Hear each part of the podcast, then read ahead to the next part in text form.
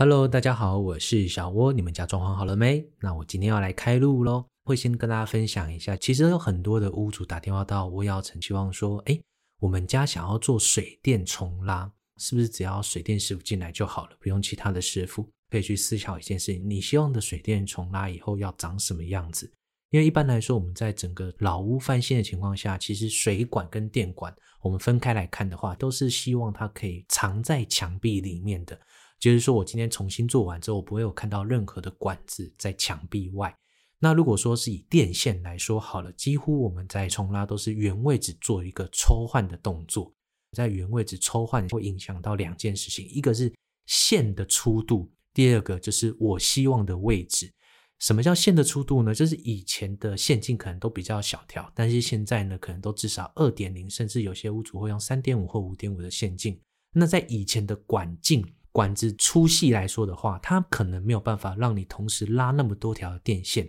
那就会变成说屋主就势必要有所取舍，要么就是你只能原位置，然后不能拉太多回路，或者是说你必须就要打墙把管子给埋进去。对于一般的屋主来说，有时候就是在预算上的考量，看要不要打墙，还是局部的做抽换的动作。那今天水管要重新配置，你会发现有一些老旧的公寓，我们一进去就会看到有一个明管在那边，那大多数都是热水管。在重新老屋翻修的情况下，我们不建议让管子又继续保留在外面。为什么？因为美感的问题。那如果说今天厕所里面的水管要重新配置，那我一定是瓷砖那些都会有做到修复的动作。所以就变成说，今天瓷砖一打，那防水就要重做，冷热水管才可以重卖。好，所以有时候都是牵一发而动全身。好，所以有些屋主会说，诶，我们家的电线比较老旧啊，或者说我家的冷热水管会漏水啊，我可不可以局部的施工就可以了？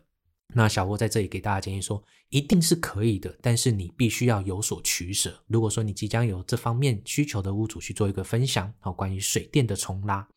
今天在网络上也看到了几个问题哦。第一个就是说。有一个屋主，他跟设计师讨论报价，结果在新屋的总工程款里面，总共报价六十五万。可是设计师他在打开他的 Excel 表的时候呢，发现他的工程利润是三十二万。请问这是正常的行情吗？在小窝的认知里面呢、啊，我只能说，诶，他报价六十五万，然后他的工程利润是抓三十二万，这是一个甜甜价哦。只是说这个甜甜价不是对屋主，而是对于设计师。而且我们的甜甜价有时候会分一分糖、三分糖、五分糖，或者是全糖。那我会觉得这个应该是 double 糖。其实怎么说呢？我觉得每一个人他都需要赚钱，那他赚的钱一定都会相对的去付出。那就像小窝之前说的，今天其实对屋主来说，你根本就不要去管他要赚你多少钱，你要管的是什么？你只要在乎的是他的施工品质，还有他的服务的态度。施工的内容是不是符合你的需求预算？那再就是它的售后服务是不是如你所预期的那样子？因为说实在，你今天知道他赚你十趴、二十趴、三十趴，那又怎么样？其实你不能怎么样，你只是说，哎，心里好像有点怪怪的。但是对于整体来说，你只要注意的是，最后你钱花的值不值得，有没有达到你预期的结果？其实这样就够了。OK，好，所以之前。有一个屋主曾经问小窝说：“哎，小窝啊，我们都已经做这么久，工程也都快结束了啊，我觉得跟你也聊得蛮来的。然后想说，哦，有个问题想要冒昧请教一下，就是说，哎，那你们这样都赚多少趴？我就跟他说，你觉得我们整个工程有没有问题？他说没有啊，都很好啊。我说那就好了。其实只要工程无虞，那我们就是顺顺利利把它做完。以后有问题，你来找小窝，我一定都会帮你处理到。我都会跟所有屋主讲，我们都是抓一个合理的利润。”今天如果报一个很浮夸的利润，你在外面四处比价，你一定会觉得我们特别的贵哦，而且是非常非常贵。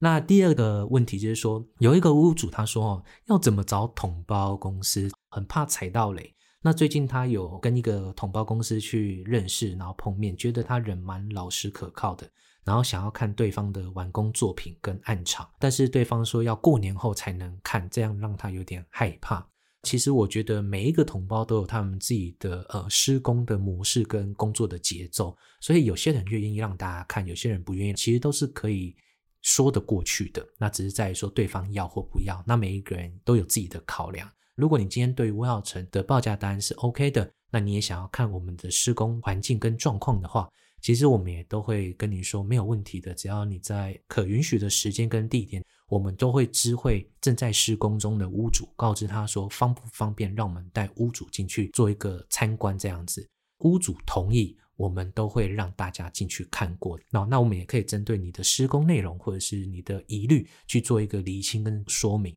对小窝来说，我觉得施工这种东西，很多时候。用嘴巴上说的，我以为我说的很清楚，可是其实屋主想的跟我说的是不一样的状况，那很可能会造成认知上的落差，然后有很多的纠纷都是这样子的产生的。所以我都会建议大家说，如果今天你真的觉得报价单是 OK 的，你想要看案子，你可以提出你的需求，就看对方能不能带你去。哦，所以怕踩雷有很多种方式啊，比方说现在网络非常流行，你可以直接 Google 它的。公司名称，或者他个人名称，或者是看他有没有公司的作品集，或者是去他们的工作的地方去看看这样子。那我觉得最可能踩雷的一个特点，就是它的价格比你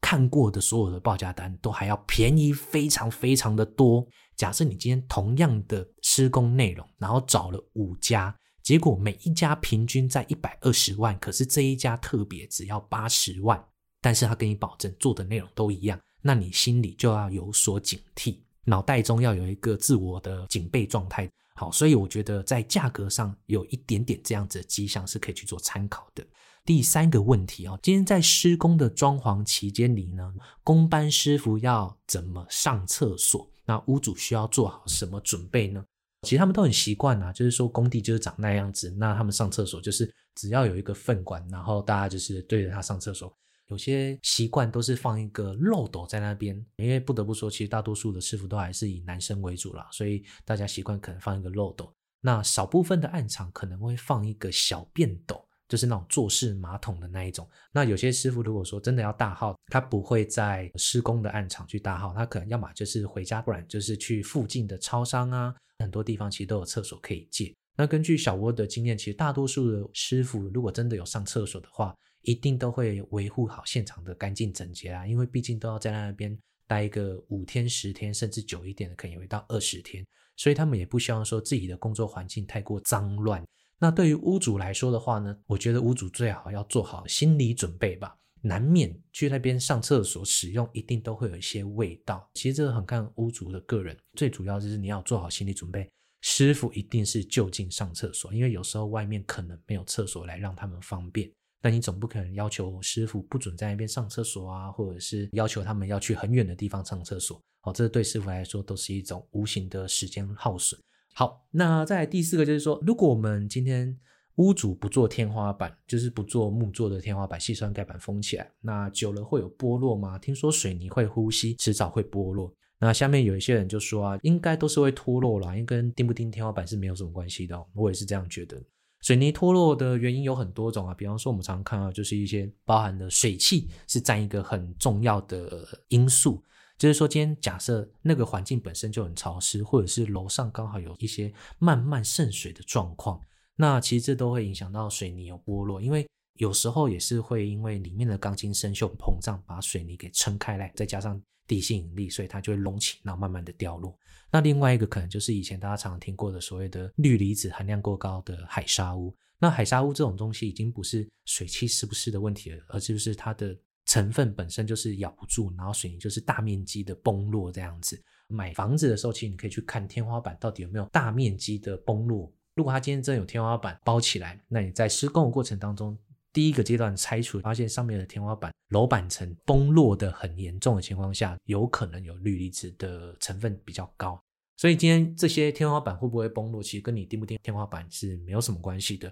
我只能说，如果你有钉天花板的话，到时候真的有东西掉落，也是先掉落在天花板上面，不会直接掉在你头上。这是一种自我保护的概念吧。有些屋主天花板打开，然后发现，哎，这边掉一块，那边掉一块的，但是它那个不是大范围的，而是小区域、小区域的。我们重新再用水泥补上去，其实它还是怕有松脱的几率。OK，好，因为有有时候不好是地震大啊，或者说同样的问题又持续的发生，比方说楼上还是在漏水，那它也是有可能会崩落。所以我都会建议大家啊，不然就做个天花板吧。那如果有疑虑的话，那不然再做个维修孔吧，至少要看的时候都可以看得到现在天花板的状况是怎么样子。OK，好，那今天就分享到这边，谢谢大家。